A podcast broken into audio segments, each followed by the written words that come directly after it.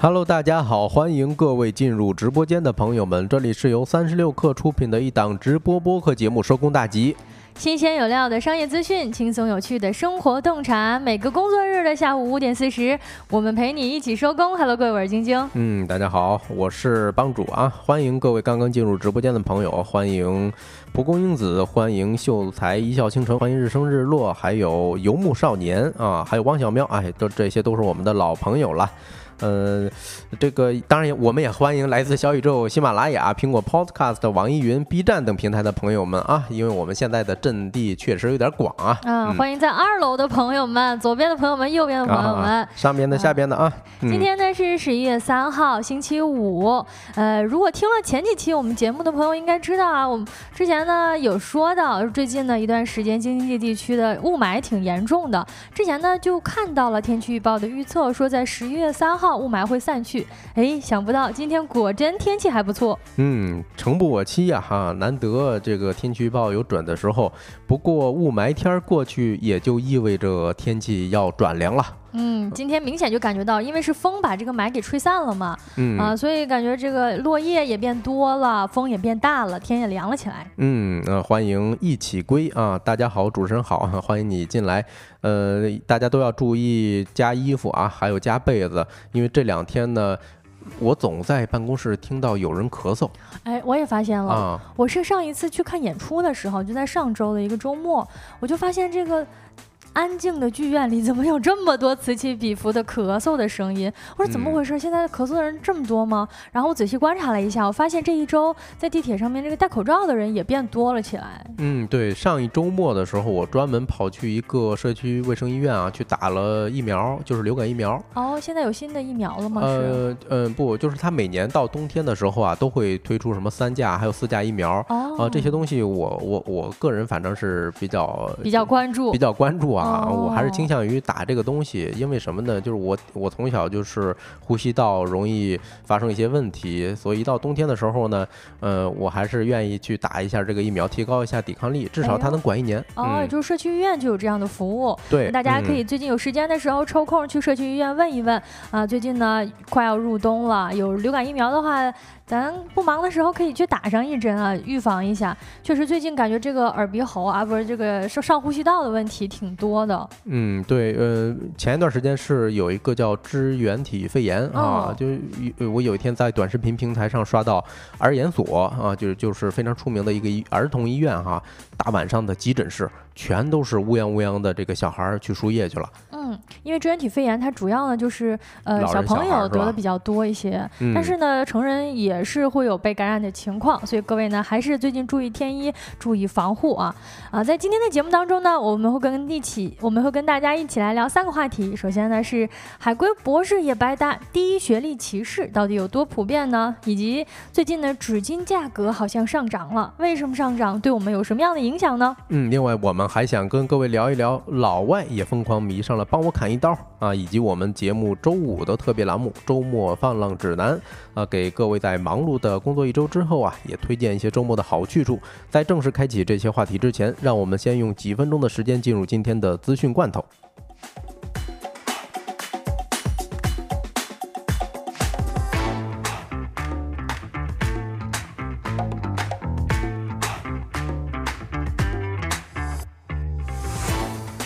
Hello，各位，一起来品尝一下今天的罐头新鲜不新鲜？来看第一条消息，苹果 CEO 库克对于中国市场长期前景非常乐观。在最近的财报电话会议上，苹果的 CEO 蒂姆·库克被问及多个有关于该公司产品在中国需求的问题。有报道称，iPhone 十五在中国的销售开始放缓了。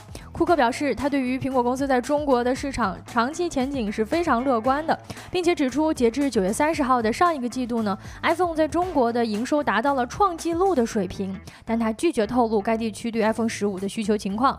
苹果周四公布的财报显示，尽管 iPhone 的整体营收有所增长，服务营收呢也创下了历史新高，但是截至九月底的财季，营收连续第四个季度下滑。嗯，就是十五一出来之后吧，就关于它的讨论热度一直没下去，呃，包括它的使用体验啊等等。今天中午我还在一个群里头看大家在讨论啊，说安卓阵营好像使用体验逐渐追上苹果了，嗯，哦，这应该是一个比较危险的信号吧？嗯，而且他自己也拒绝透露中国地区 iPhone 十五的 销售情况，看来也有所不太乐观吧？我觉着，呃，包括你看晶晶肯定有话说，最近刚入手了 iPhone 十五，问题多多。哎呀，嗯，好吧，那我我们就先不吐槽它了，看第二条消息啊，AI 啊，AI 这个词儿啊，被柯林斯词典评为了二零二三年度年度词。英国词典出版商柯林斯，大家应该从小都用过啊，评选了二零二三年的年度词，呃，是人工智能，也就是 AI 啊，它的快速发展和无处不在的特性，让它成为今年的焦点。柯林斯表示，词典编撰者分析了柯林斯的语料库，呃，这个数据库包括了两百亿个单词，包含了世界各地出版的网站呢、报纸、杂志和书籍的书面材料，以及广播电视和日常对话中的口语材料。同时每个月都会更新数据。此外呢，柯林斯还出了一系列跟语言、健康、社会相关的新词语，反映出人们的担忧和不断发展的语言趋势。二零二二年的年度词是“永久危机”啊，二零二一年的年度词为 NFT，二零二零年的年度词为“封锁”。哎，其实这一类这一类型的，像词典出的每年的年度评选的年度词，包括每每年啊，一些媒体也会总结年度十大热词。这些词本身呢，也跟我们的生活息息相关，尤其适合学生朋友以及这个传媒学子来准备自己的语料跟素材。确实，今年是 AI 腾飞的一年啊！我觉得大家多看一看这方面的资讯，关注一下这种年度评选词，也能对我们生活本身有一个更具具象的感受。嗯，来看一下今天资讯关头。第三条消息啊，日本开始第三轮核污染水排海了。综合共同社和史事通讯社当地时间的十一月二号报道，日本东京电力公司当天开始福岛第一核电站核污染水的第三轮排海。此次排海的核污染水总量约为七千八百吨，预计持续到本月的二十号左右。报道称，第四轮排海计划呢，预计会在二零二四年年初开始。四轮排海的核污染水总量共计约为三点一二万吨。嗯，我看到这条新闻的第一反应就是趁这这一段时间赶紧吃点海鲜啊。对。在开始第四条消息之前呢，先感谢一下村上与我、蒲公英子还有秀才一笑倾城送出的礼物，感谢大家啊！那我们看第四条消息。呃，近日康师傅饮料涨价了，哎，还登上了热搜。网传的一个告知函显示啊，部分包装饮品从三块涨到了三块五，呃，还有一部分一升装的饮品从四块钱涨到了五块。哎，别看这一块钱啊，它其实增增幅可是百分之二十五啊。对此，康师傅的客服回应称，确实啊有涨价通知，因为原材料、用工成本上涨等原因，全国的零售价将统一调整，线下具体执行价格调整，但哎还需要一些时间。康师傅回应记者的时候说：“嗯，这个调价的海报没有对外正式公布，不知道怎么流出去的啊，不能代表官方。如果要正式调价，会针对具体的客户经销商出具书面的盖章的调价告知函。”网友评论了：“说实话，三块钱我还能喝一喝，涨到四块钱，那我就就得考虑你这饮料对我的健康影响了。”哎呦，差一块钱对健康就能造成影响了。嗯，大家还记得上一次买康师傅的时候是多少钱吗？以上资讯整理自央视新闻、每日经济新闻、澎湃新闻、新浪财经。稍后回来进入我们的说来话不长环节。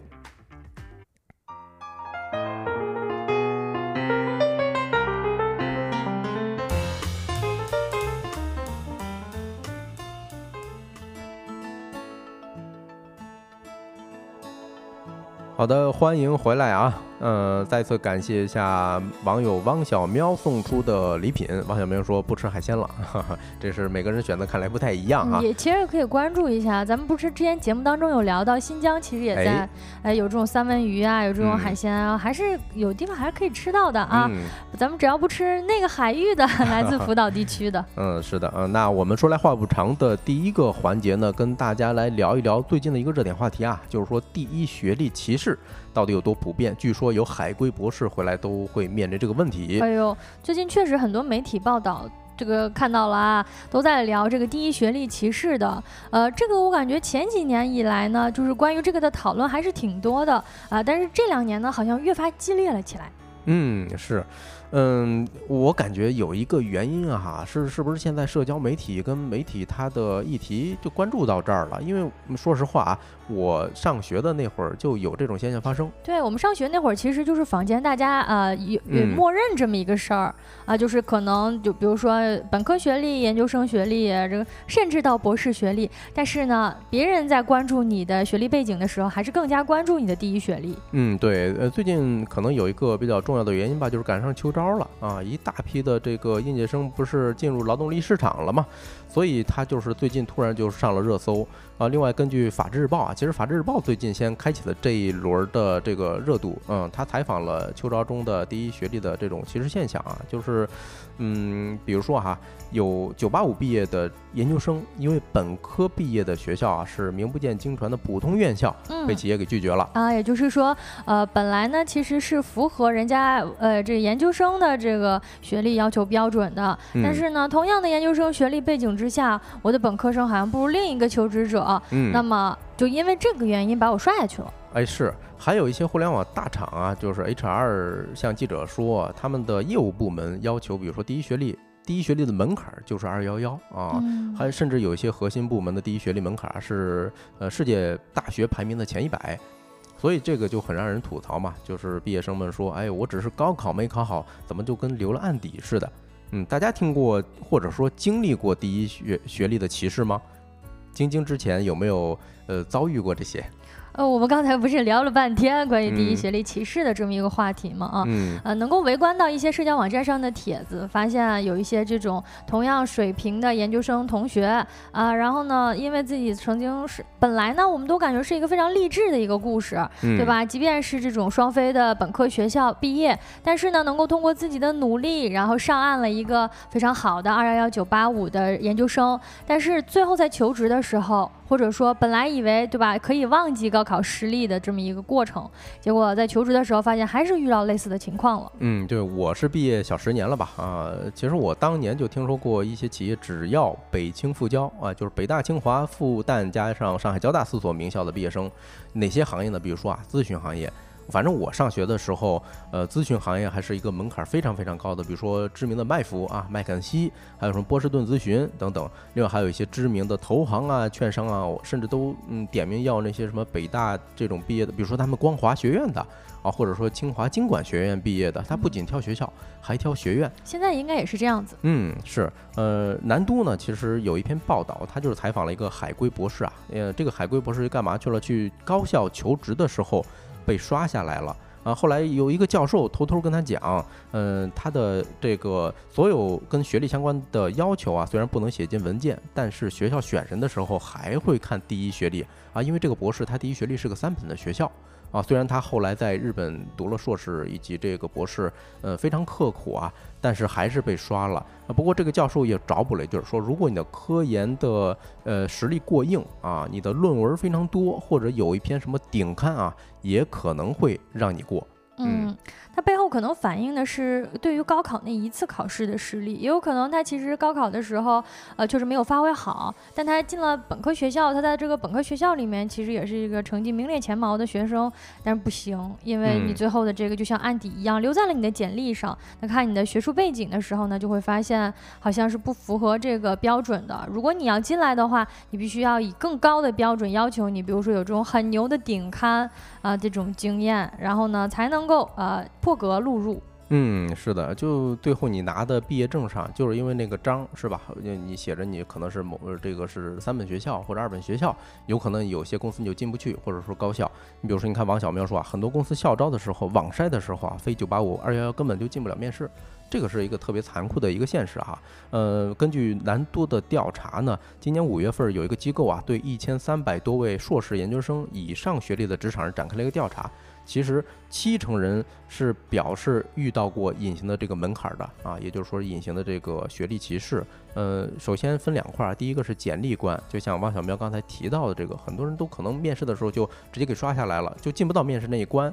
呃，四成受访者曾遭遇，比如说标注着这个九八五二幺幺的本科优先。哎，我觉得如果标上去的话，这个确实是有一些怎么说呢，就是有一些把柄。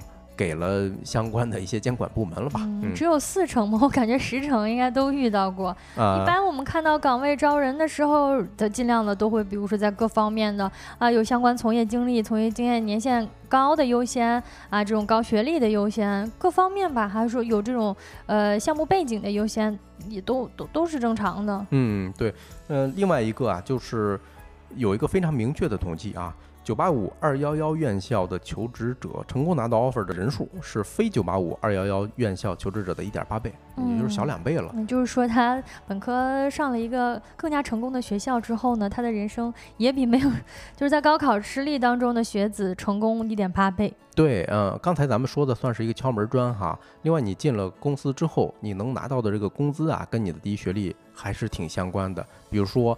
第一学历，如果你是二幺幺的大学本科的啊，这种硕士毕业生，不是刚才统计是一千三百多个嘛？他的本科如果是二幺幺，那他的起薪就比周围的同事啊，就是非二幺幺本科的高上百分之将近十二，也就是说，真的是赢在了职场的第一步吧。另外一个就是，呃，有一个非常主观的评价，叫做对工作的满意度哈。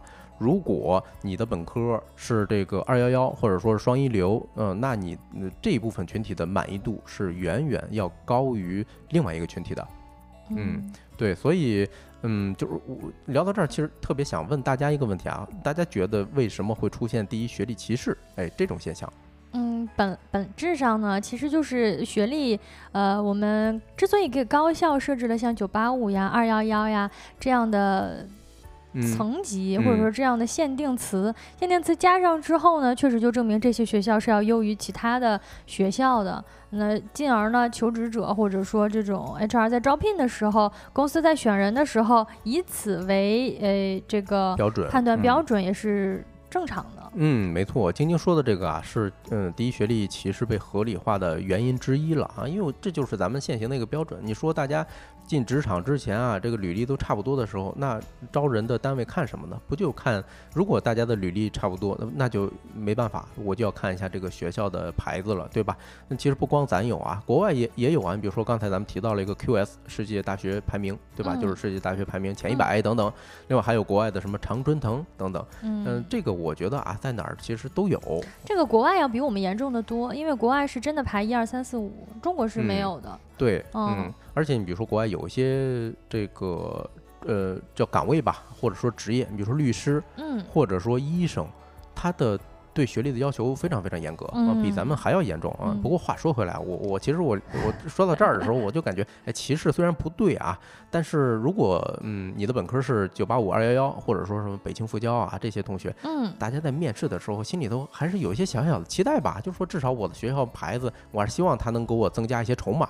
嗯，是在说到像医生和律师这样的职业的时候，你想想他们的学历如果非常过硬的话。我们作为需要找律师的人或者需要找医生的人，心里也会更放心一点。哎，对，哎，晶晶这个角度找的特别好啊。其实站在一个怎么说呢，一个最终的消费者或者说客户的角度，他可能也会有这种看法在啊。你看汪小喵说啊，说当时同一届的校招生，清华的工资就比我们高。嗯，那确实现在在社会上还是挺常见的。另外一个导致第一学历歧视的很重要的一个原因，我总结了是，其实是一个求职的供需关系不太平衡。哎，大家回想一下哈，嗯，九十年代的时候，如果大家听说，哎，谁是九十年代的大学生，那他一定非常稀缺，嗯，对吧？但是现在你说咱们这些年一直在搞什么扩招，不值钱了，现在。对，就是我说实话有点注水了，哎，不能说注水了吧，就是说人数太多了吧。嗯，我今天查到了一个数据啊，说九十年代每年大概只有六十多万的大学生入学，但是二零年这个数字到了多少呢？本科入学啊，是一年就九百多万了，啊，应该是九百六十万。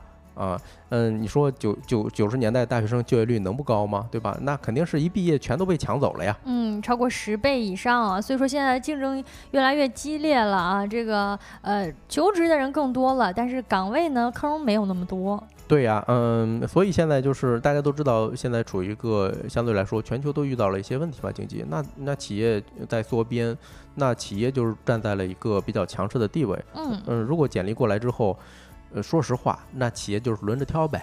就是往好了挑，随便的挑。嗯，我之前也有听朋友讲说，他们公司在招人的时候，呃，之前呢就是正常的是能够看呃递过来的简历啊，就感觉这个学历好像还是国内的一些还可以吧，中上的水平。但是现在呢，收到的简历基本上都是那种留学精英啊，回来嗯一一看都是那种藤校排名前几的，嗯或者国内也是那种非常好的学校，嗯。直接就卷起来了啊。对啊，嗯、像我课我印象中特别深的哈，一七年的时候，我们来了一个实习生，是英国牛津的本加硕哎呦，啊，所以你说想想，嗯确实你要说光看学历的话，这卷是卷不完的。嗯对，另外，其实聊到这儿，咱也需要帮这个招聘方说一句公道话哈。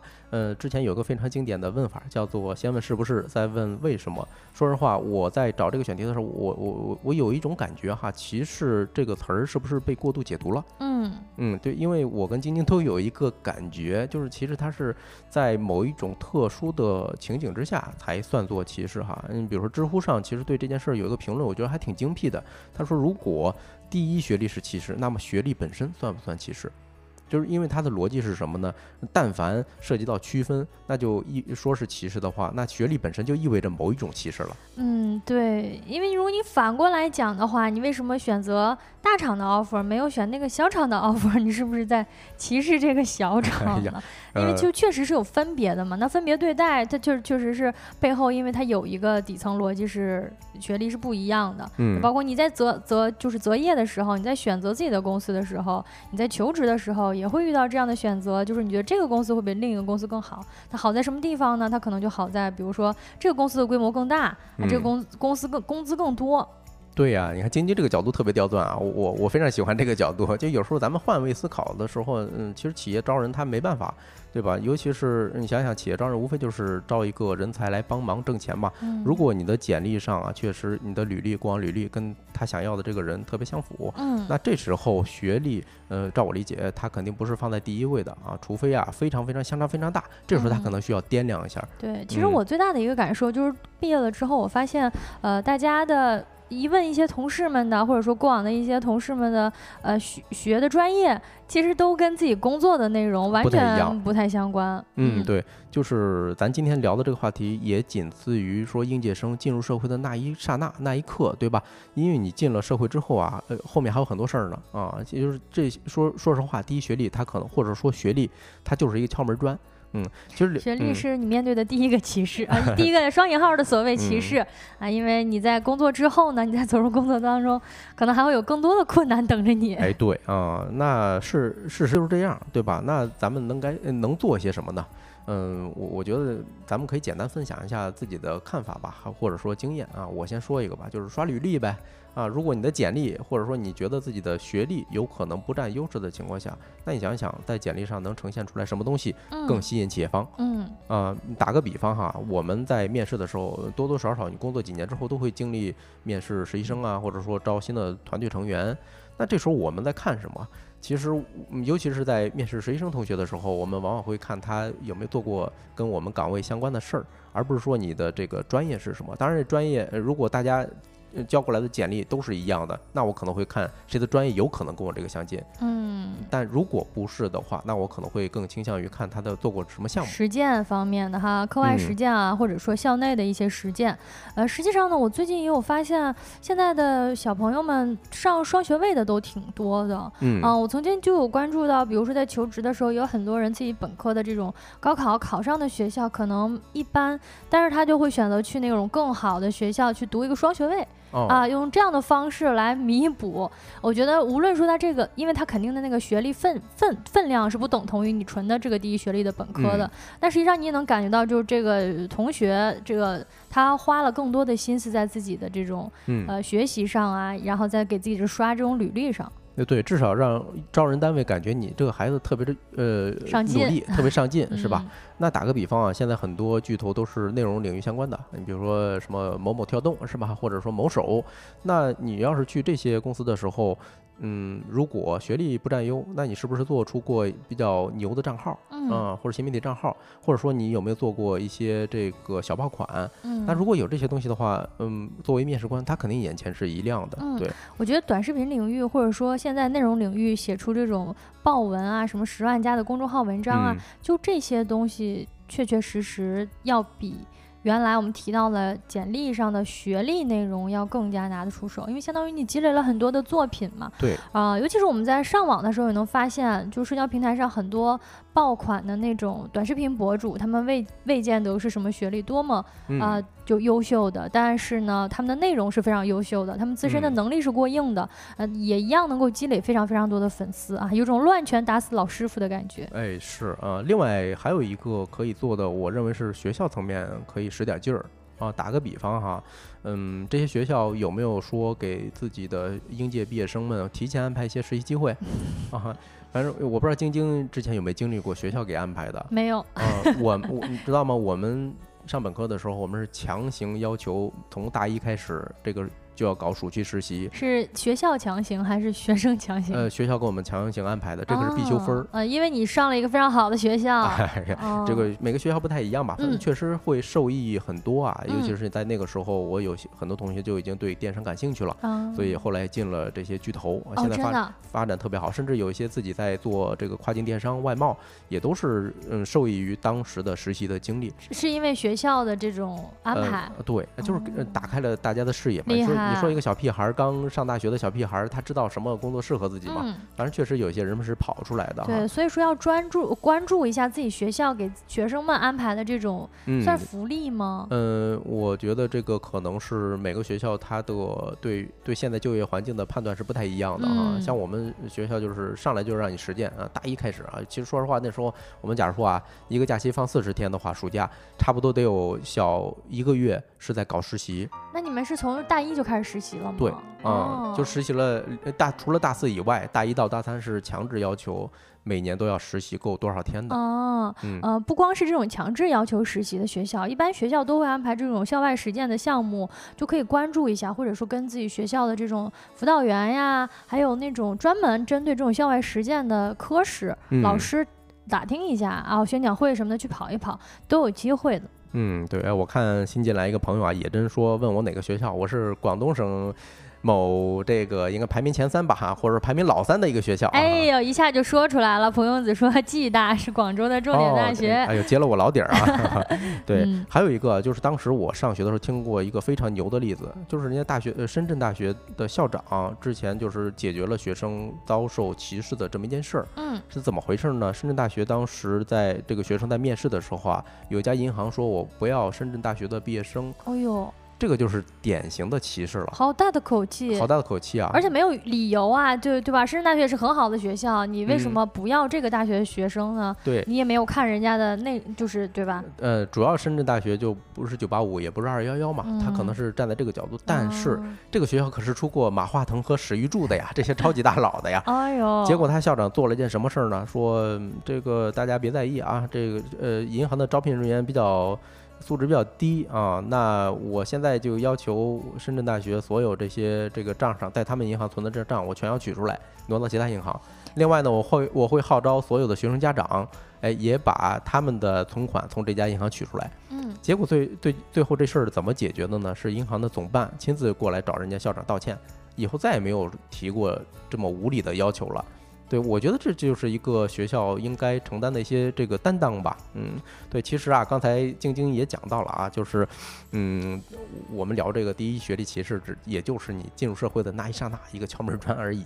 就更残忍的在后面啊，你比如说。哎，年龄啊，还有性别啊，等等，啊，包括我之前听听说过一个非常扯的例子啊，一个资深的猎头发一朋友圈，他手里头有一个很优秀的简历啊，是清华的本硕博，然后在大厂做过管理，结果拿了大礼包走人之后，再也投不进去任何一家大厂了。啊，这不应该横着走吗？这听起来应该横着走的牌呀。唯一的原因就是因为年龄到了三十九岁了哦，啊，就是说他当时很感慨说，在这些什么年龄面前哈、什么学历啊、履历啊，都是弟弟。当然，我们跟大家聊这么些，也不是说打击大家呢啊，嗯，只是想告诉大家，现实就是这么着啊，我们没办法面临的就是这么一个境况啊。如果大家需呃这个这个想着以后一帆风顺的话，可能最好的做法就是从现在开始积累一下自己的履历。对，那这个话题就跟大家聊到这儿，下一个话题唠一唠为什么纸巾最近涨价了。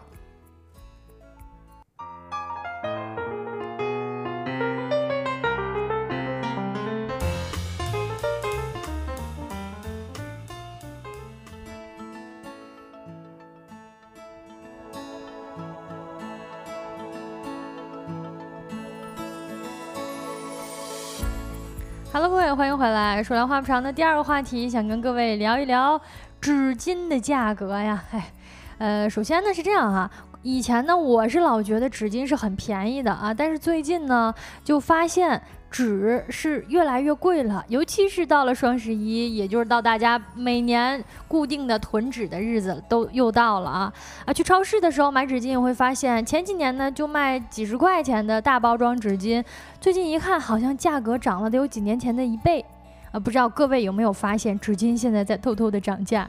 呃，我其实是用纸巾大户啊，因为我是鼻炎好多年了嘛，就是尤其是到秋冬季节之后就停不下来。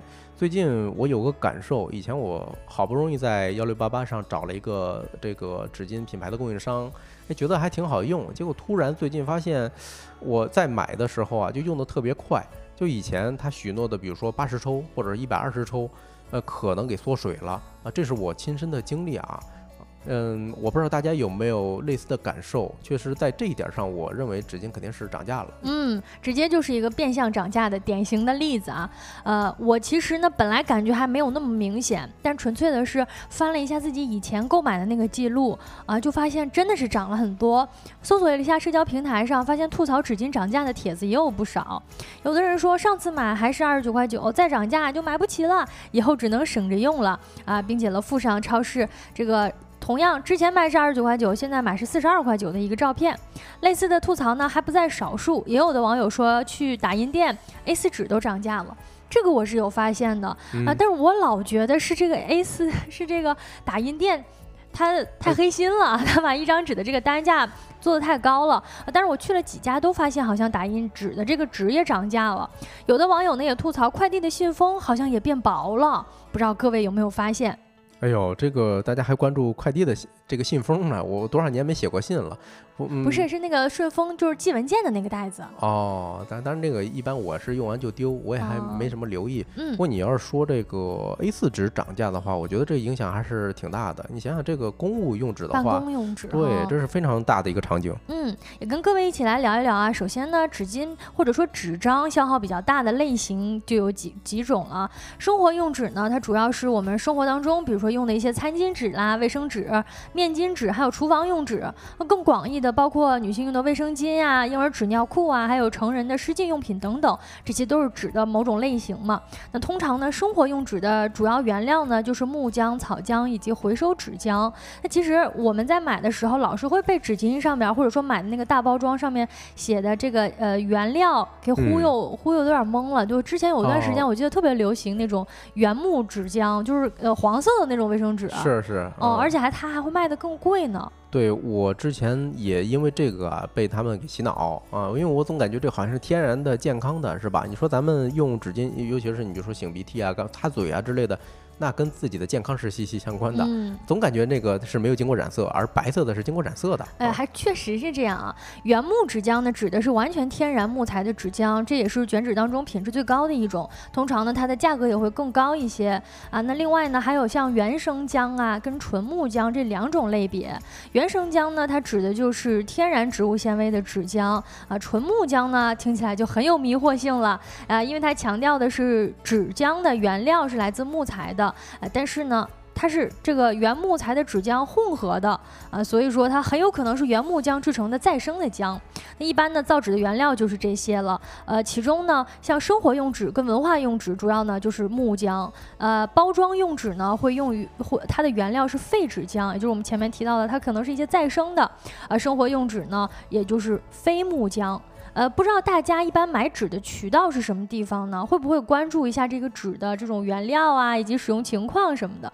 哎呦，你刚才讲讲完这几个分类啊，我多少有点懵了啊！我特别怕出现一种什么情况，就是他把那个什么回收的这这种纸浆啊，用成了这个这个咱们擦脸的日常用的这种，这是最吓人的。嗯，好像我专门看了一下哈，真的是卫生纸是要，就是咱们用的这个面巾纸和纸巾啊，比如说餐巾纸啊这一类的，它的这个卫生级别是要高于卷纸的这种卫生纸的。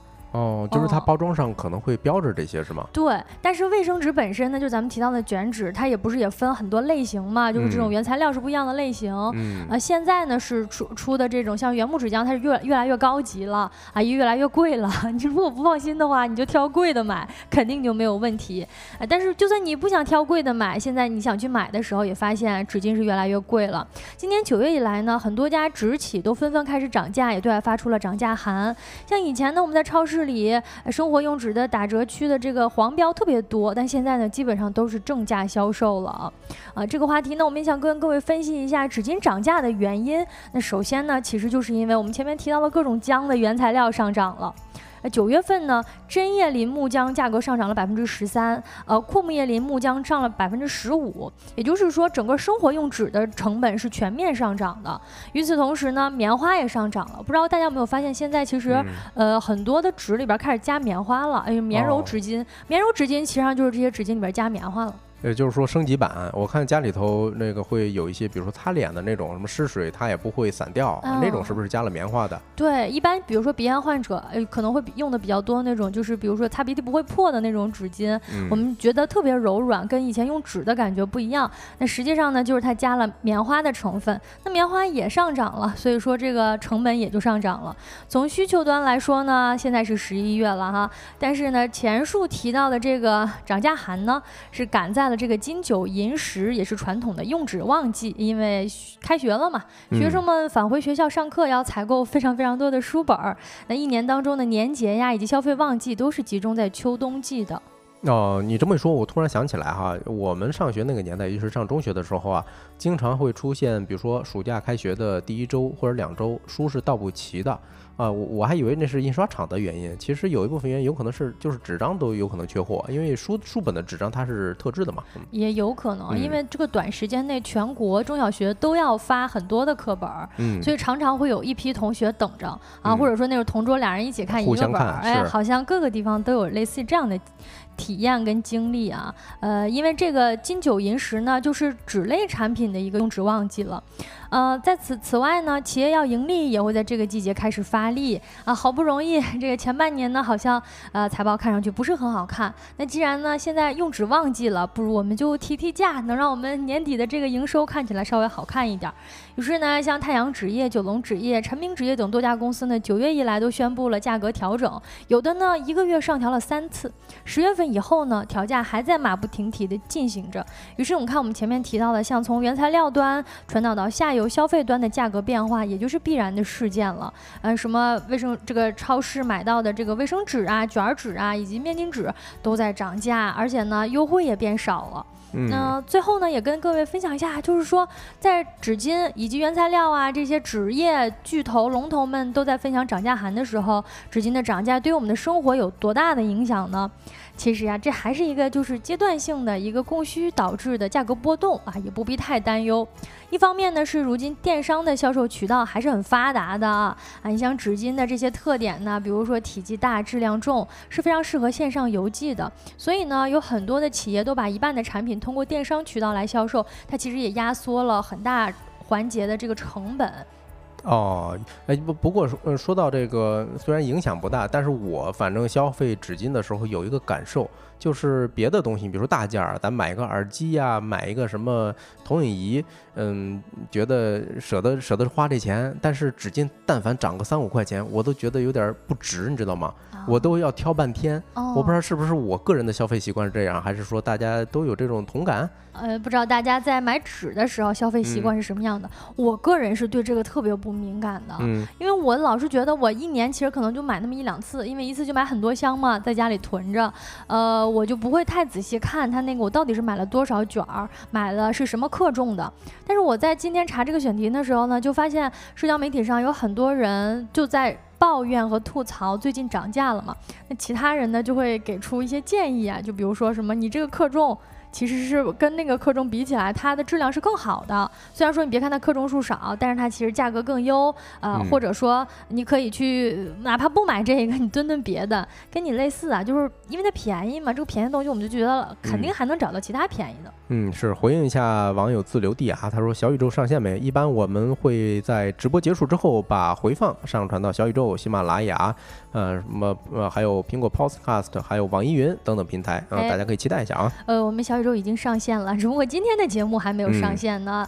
呃，如果想听一下我们以前的节目，都可以到小宇宙找到我们。今天的节目呢，我们会在下播之后回传到小宇宙上。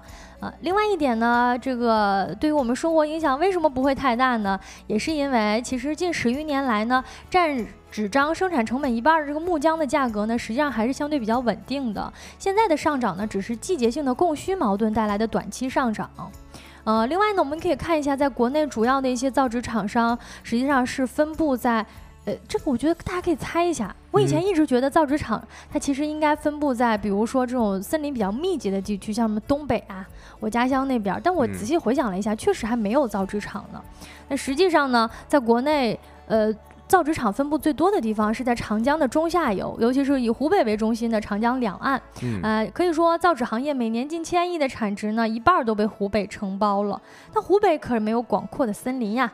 呃，我我印象中那边可以，呃，是南方地区啊，有一种木材，那边的木头会长得非常快，一年能够窜好几米，甚至十米以上。而且那种纸它只能不不不，那种树它只能是做纸浆以及做成筷子。呃，小时候因为嗯有一段时间啊，大家老说什么这个这个呃破坏森林等等。后来有一个做家里做生意的一个同学跟我们讲这事儿啊，其实那些树木它就压根儿没办法做别的东西，不能生产家具啊之类的。它最好的归途，也是对当地人来说。创造经济价值的这么一个归途，就是做成纸浆，还有筷子。哦，是这样啊。南方地区呢，呃，像湖北这边生长在湖泊沼泽地区的芦苇，也能够提供廉价的造纸原料。就是说，这种这种这种东西呢，它其实也可以用来做木浆、做纸浆，就是用来造纸。虽然说呢，品质可能没有我们前面提到的那么好，但是也是足够日常使用的。所以呢，大家这个涨价的问题还不用太担心。如果说今年双十一的时候发现囤想囤货的，时候价格有点高了，不妨再等一等，因为毕竟也是一个价格呃这个季节期的波动，周期性的波动。之前囤的好像还没用完，那就咱先用之前囤的吧。那这个话题我们聊到这里，下一个话题呢，来一起来聊一聊，老外也开始疯狂迷恋上帮我砍一刀了。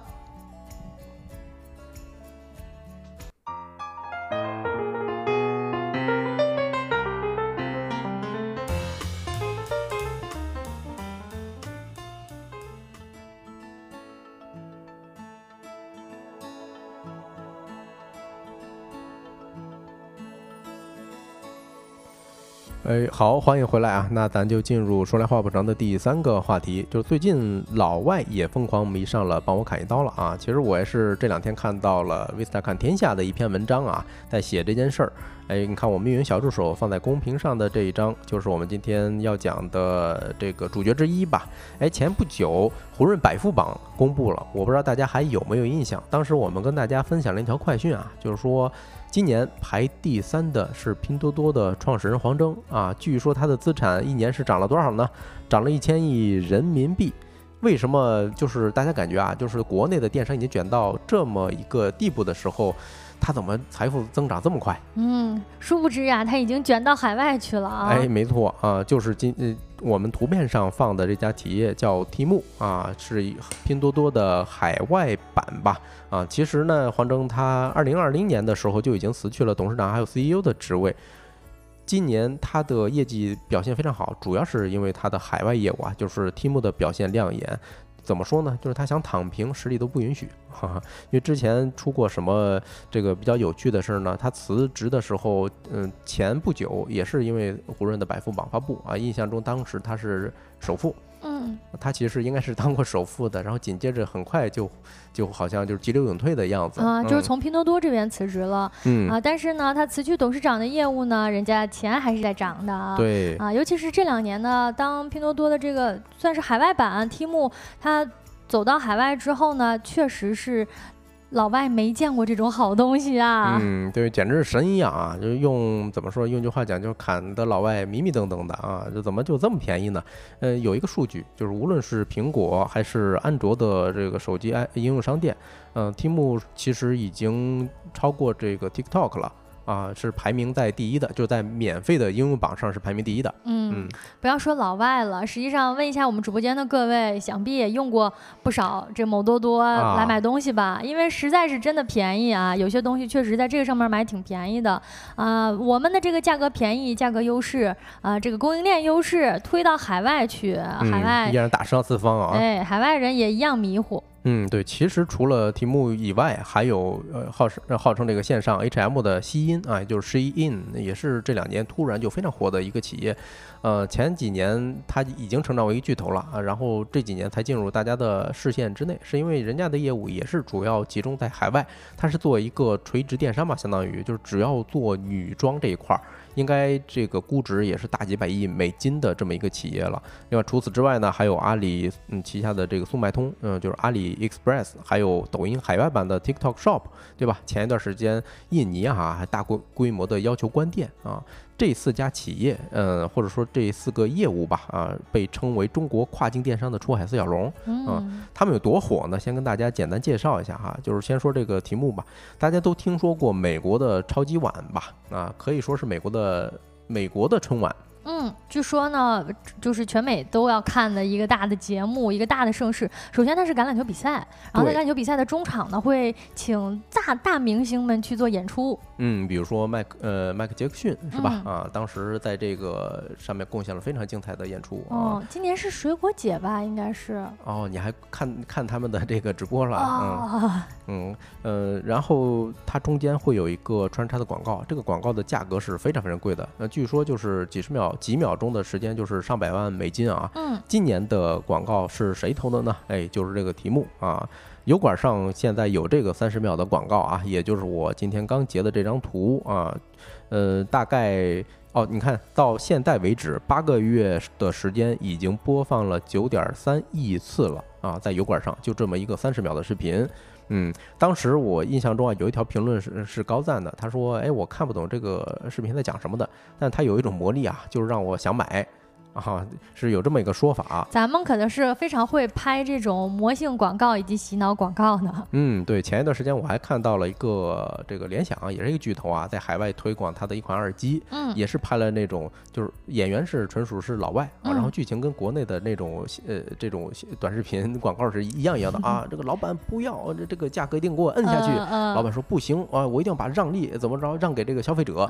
只不过演员全是老外啊，一模一样。嗯嗯，对，呃，最近。嗯，Tim 在当地有多魔性呢啊？就是看这个广告，你大概能够看出来一个样儿啊，就是中间穿插什么九块九、什么五块九的价格，是不是很面熟？是吧？就是典型的把这个拼多多那一套搬到了海外啊。包括他们现在有一个 slogan 叫什么 “Team Up Price Down”。啊，其实是个谐音梗啊，把它这个这个这个呃标志给拆开了嘛啊，组队，然后呢，让你的价格更低啊，直译过来是这样，但翻译一下其实就是，哎，兄弟来帮我砍一刀呗。嗯，对，现在呃还有一个非常魔性的现象，就是说他们的顾客啊，在注册了题目之后，会得到一个专属的邀请码，对吧？嗯，如果你打开这个什么小蓝鸟啊，现在已经变成那个黑色的 X 了啊，你能够发现。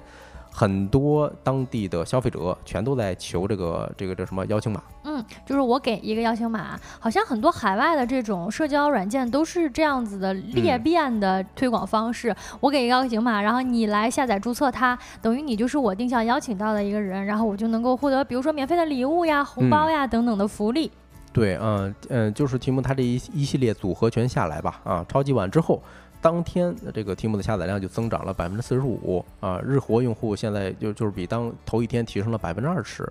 然后此后呢，题目的下载量就一直在增长，甚至在今年二月份的时候就已经超过了这个塔吉特啊，美国的一个超级零售巨头。嗯嗯。不过他能在超级碗买广告，超级碗那广告也是超级超级贵的。嗯，就是几秒钟的上百万美金。嗯，对，何况他是播了三十秒。对，嗯，不愧是他。对，另外一家企业我们可以简单讲一讲啊，叫这个西音啊，就 Shein 啊，其实类似拼多多出海这么成功的，其实在它之前就是这家中国跨境电商叫 Shein，嗯，它。是在全球线上这个这个时尚市场上就相当割割据了一相当一大块的这种份额哈。就根据美国的一家网站显示呢，截至今年的六月十六号啊，Shein 的占美国快时尚销售额的这个份额是多少呢？是百分之二十八。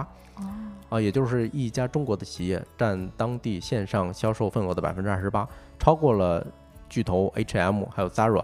还有 Forever，呃，这个二十一，还有什么 Fashion Nova 啊？当然最后这个我是没看到，可能在当地是比较出名的一个。但前三个咱们国家也都知道，也都是很熟悉了，这都是海外飘过来的快时尚品牌。没有想到，呃，这个品牌，我们中国的一个国产的跨境电商品牌石音，它能够在海外成为算是快时尚的第一名了呗。它它占百分之二十八，其他的只是瓜分剩下的百分之七十多。嗯，没错啊。中国四小龙为什么这么火爆啊？在海外，我们可以简单跟大家分享一下哈。根据凤凰 Weekly 的报道，嗯，他总结的一个第一个原因就是在疫情之后啊，上网习惯进一步占据了生活时间啊，还有互联网消费的这种习惯的培养，让全球的电商啊占总零售的比例是逐年上升的啊。你比如说美国那边，其实咱都知道，以前它的电商其实不是那么发达，好像只有一个亚马逊。吧，这一家巨头，对，但是在二零二零年之后，达到了差不多是百分之十五这么一个比例，嗯嗯，怎么说呢？这个数字看着不起眼啊，但是在欧美的电商跟中国比还是个弟弟啊，因为那边的互联网基建还有这个快递啊、配送啊等等，跟咱们比差的不是一星半点儿，对，学去吧。啊，对啊，另外一方面，哎，那就涉及到钱方面了啊，大家都知道这两年的通胀压力是非常大的嘛，对吧？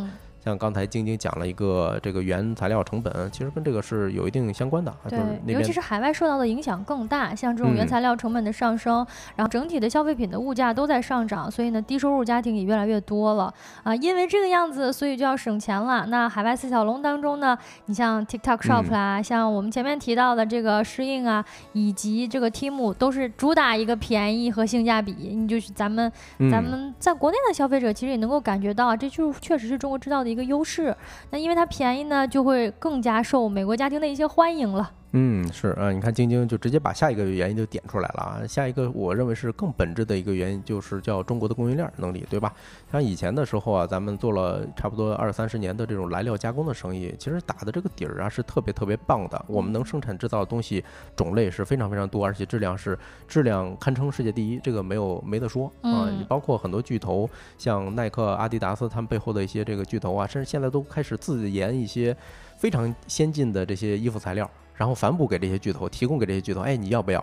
对，这所以也是给嗯这些平台提供了一些便利吧。啊，你比如说啊，刚才我们提到这个试音的时候，嗯，无论是试音还是题目，他们在国内的供应链都非常非常强大，可以说是把这个成本压缩到极致了。啊，据说试音的体量现在是达到了四分之三这个优衣库啊，然后上新速度应该是十倍的 Zara。太夸张了，Zara 已经是无法想象的上新速度了。好像每年，我记得之前看到一篇关于快时尚的统计，它一年可能都上出一个季度，可能都出上千个款。对啊，另外一个就是咱们中国巨头确实是太能卷了啊。换句话讲，就是。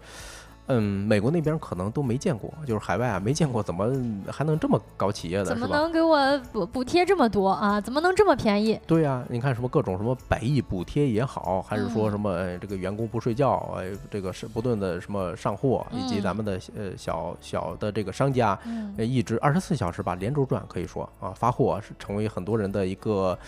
嗯，噩梦一样的东西，所以看起来好像是挺幸福哈。对，而且也不得不说，它这个砍一刀本身是确实是一个裂变非常直观的方式，就是所有的用户都是你的地推人员了，那你在当地的这种推广也就省了很大的一笔。对啊，另外中国巨头这两年练了一个非常牛的一个内功，叫什么呢？大数据啊，就是咱还说这个适印吧，适印其实它是。嗯，根据大数据，就是社交网络上这些关键词儿啊，它是预判哪些颜色或者哪些款式能火起来。其次，它再配合中国的这个供应链儿，哎，让这些小厂家去生产。嗯，如果合适的话，它在大规模的生产。呃，这一系列组合拳下来之后啊，嗯，基本上就这个模式是非常非常领先的。你想想，咱们多少年前在课本上学过学过的什么丰田的那个即时制造的这种思想，几乎啊就是完全被它应用在了所谓的这个呃衣服这个生产的领域。嗯，当然呢，四小龙勇闯美国。最大影响的还是当地的一些电商品牌了。你比如说刚才咱们提了好多次的这个亚马逊，对吧？因为亚马逊确确实以前啊，基本上在当地是没有人跟它竞争的啊，甚至出了很多相对来说偏负面的一些东西。你比如说那个呃大规模的关店等等，引引发了很多中小商家的不满。但现在这个 T 木一进去之后，就完全不要命的打法，你进去开店成本非常非常低啊，还有什么 Shein 啊，还有这个什么阿里速卖通啊等等，还有 TikTok Shop 等等。其实是提供了一个非常便利的这么一个平台，所以导致当地的亚马逊呃受到了非常大的冲击啊。另外还有什么嗯这个业态呢？就是美国当地的一元店啊，就是实体经济，除了线上之外呢，实体经济像专门打这种性价比的，打这种非常便宜的实体店，实际上也没有线上的。我们的这些四小龙更加有。有竞争力了。对啊，有个数据啊啊，就是 T 木在崛起期间呢，美国的三大一元店各损失了大概百分之一的份额啊，基本上就是嗯有一有很强的一些相关性在吧啊。与此同时呢，T 木的市场份额正在逐渐的攀升，嗯，所以就是都说国内的互联网生意啊已经见顶了，但肉眼可见，在海外的势头是非常强劲的。你比如说这两年咱们也听过 TikTok 的访问量超过谷歌，对吧？啊，T 木投超级碗广告等等。不过话说回来啊，啊，我们说这么多。只是站在平台的角度上，对平台来讲可能是一个星辰大海，但是你作为一个小商家进去的时候，还需要怎么说掂量掂量，因为你赶上了一个最卷的时代啊，能不能挣钱恐怕还得拼的是硬实力。好，那这个环节咱们就结束了，下一个环节进入周末玩点啥。